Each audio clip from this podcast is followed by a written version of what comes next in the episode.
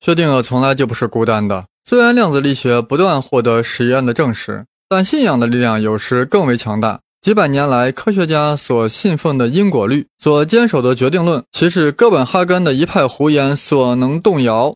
有一位科学大腕始终与薛定谔站在一起，至死不渝，他不断地向波尔投掷手榴弹，恨不得将随机论的大本营哥本哈根直接炸坍缩。这位大腕就是阿尔伯特·爱因斯坦。爱因斯坦是决定论坚定的信仰者，认为上帝绝不掷骰子，未来的一切都是确定的。一个完备的物理理论应该像牛顿力学、相对论那样给出精确唯一的预测，而不是像量子力学那样只给出一个事件是否发生的概率。尤其是不能接受波尔之流所声称的“世界本来就是随机的，一切都是概率的，上帝是掷骰子的”。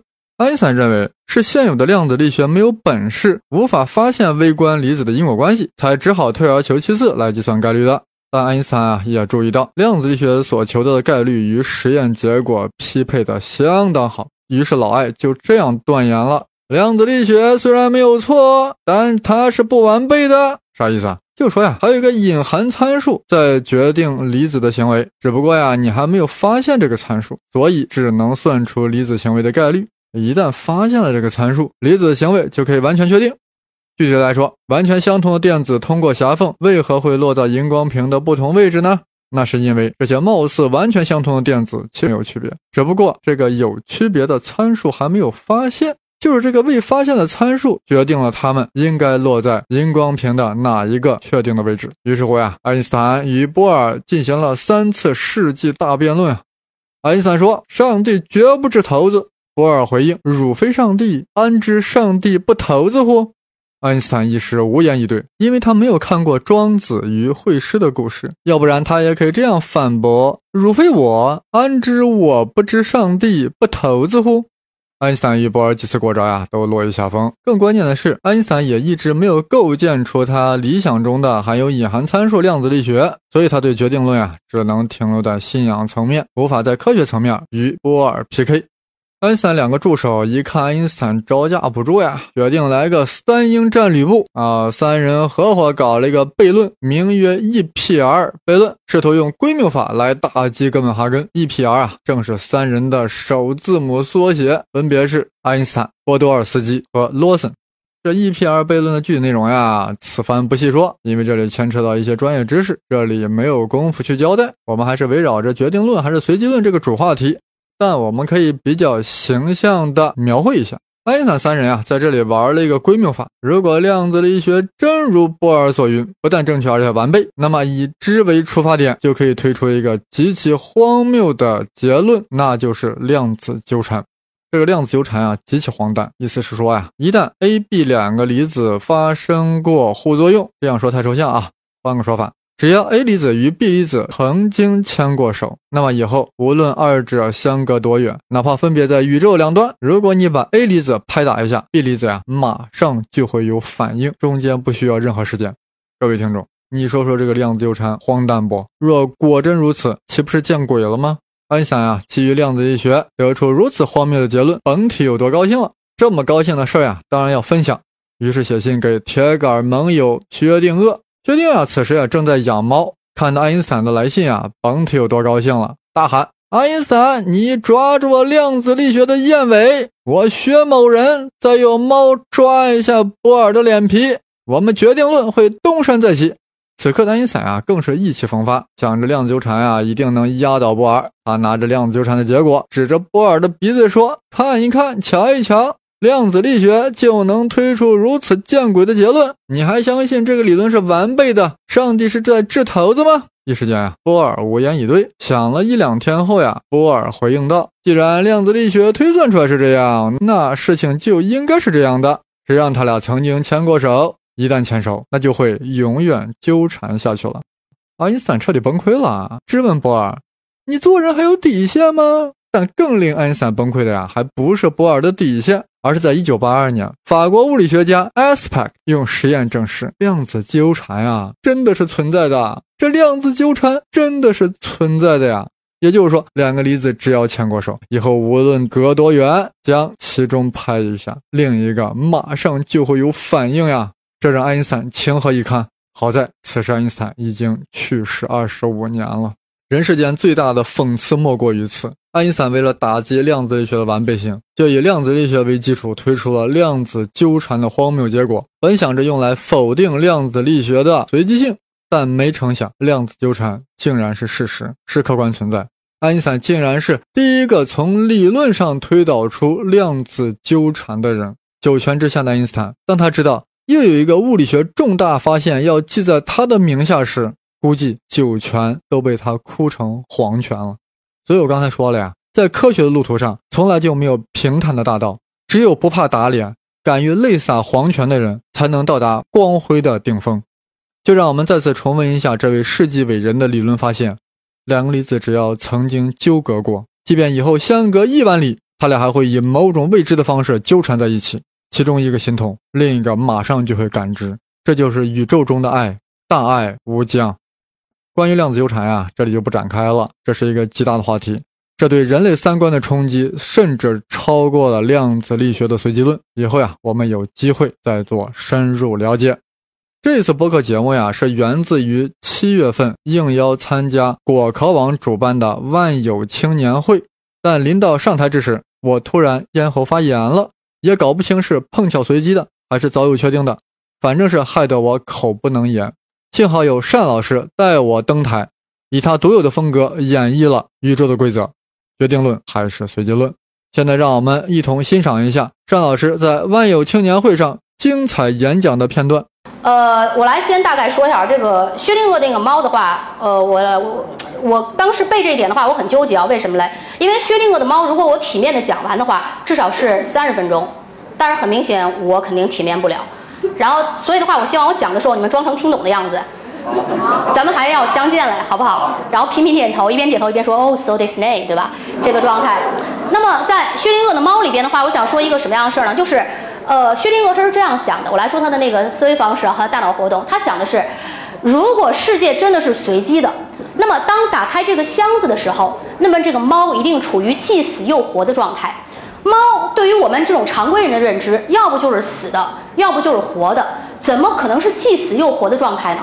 难道是在写诗吗？还是在做梦啊？所以的话，你看我解释完了。哦。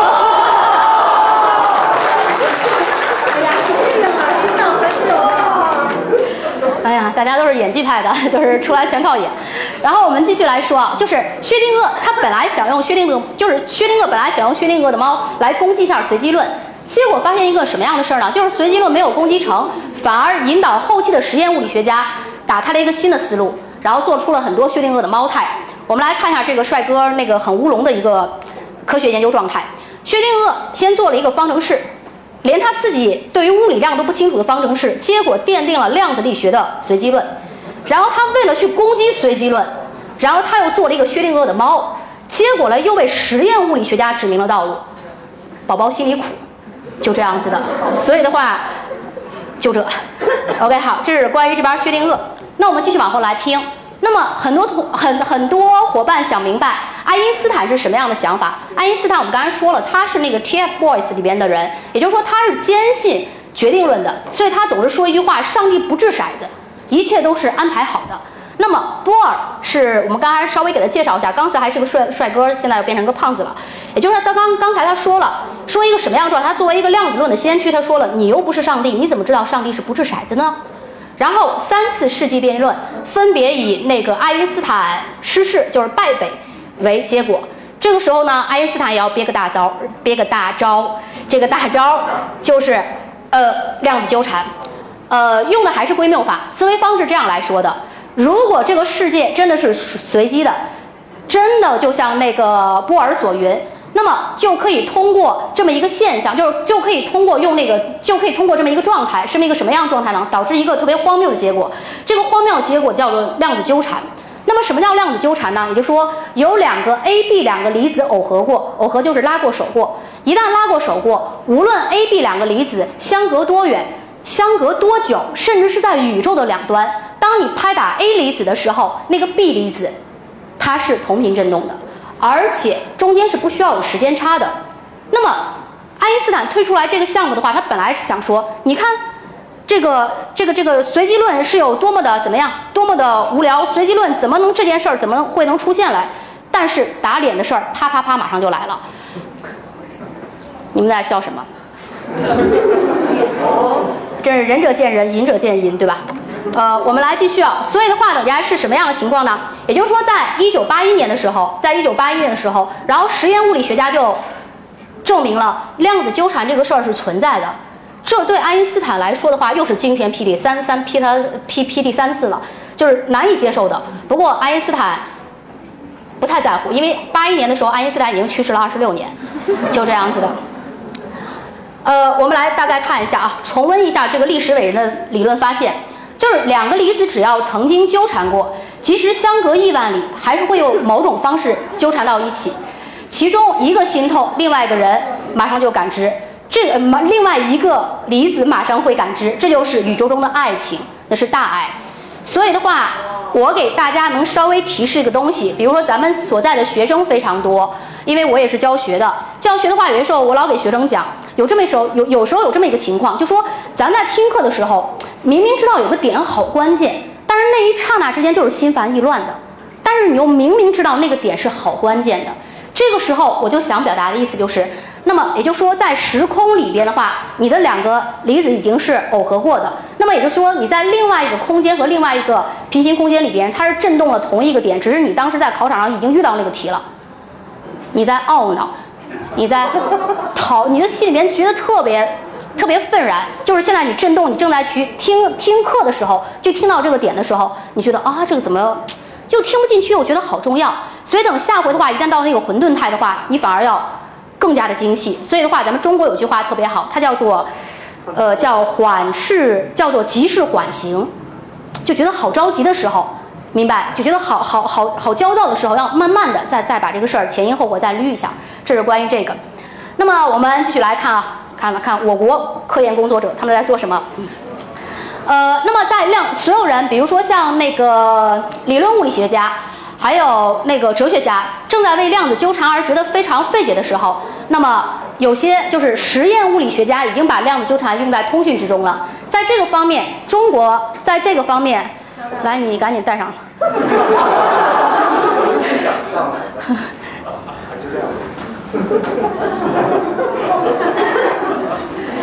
呃，那么在这个方面里边的话，就是中国的科研走到了前列。就是下个月，就是七月份，然后中国就会发射全世界首枚，呃，就是首枚的那个量子通讯卫星。到时候的话，全世界的那个通讯就会纠缠到一起，而且没有时间差，进行缠。这是关于我要来说的。然后最后的话，我们来总结一下今天我讲的项目的三个分类。第一个项目属于是牛顿理论导致了拉普拉斯的决定论，未来是确定的，而且是可以预测的。那么三体问题导致了混沌理论，说的是未来虽然是确定的，但是未来是不可能精确预测的。那么目前量子链量子力学的研究告诉我们，未来是不确定的，是概率的，是随机的。那么到底是决定论还是到底是随机论？呃。现在所有的科学实验都有利于波尔的观点，但是我这里要转折了，一切不是定论，一切都不是定论。现在科学家还在继续的探索和研究。呃，那么如果想知道更多的关于看一下黑洞、平行宇宙、呃诺贝尔或包括人机大战这一方面的事儿的话，可以在播客或者在喜马拉雅上关注呃 Page Seven 胡先生的这么一个播客。呃，这个是我们的那公众号。呃，你们假装把手机举一下就行了。啊 对对对，可以不用扫，假装举一下。呃，其他没有什么了，谢谢大家。鼓掌，大家鼓掌，为单老师精彩的演讲喝彩。节目到最后，很多人内心陷入了沉思：这个宇宙到底是决定论的还是随机论的？我胡先生在这里也表个态。虽然目前的实验呀都是有利于哥本哈根学派的，但我胡先生依然倾向于决定论。因为我相信因果律，我依然相信微观粒子貌似随机行为，其实是因为我们没有发现其内在的某些参数。一旦把握后，依然可以缔造出决定论的微观理论。那么这些参数为何难以把握呢？或许它们是隐匿过深，或许它们存在于四维时空之外。各位朋友，听完这期节目后，你有何感想？有何倾向？欢迎通过微博与我探讨。我的新浪微博是。生粒子，当然是带竹字头的生。另外，本期节目中所涉及的三体问题、混沌和蝴蝶效应等，在之前的节目中呀都有专门的探讨。而此番关于量子力学的内容，只是开了一个头，对薛定谔方程和薛定谔猫更加深入的解读，将在今年十月下旬播出，敬请收听谢谢大家。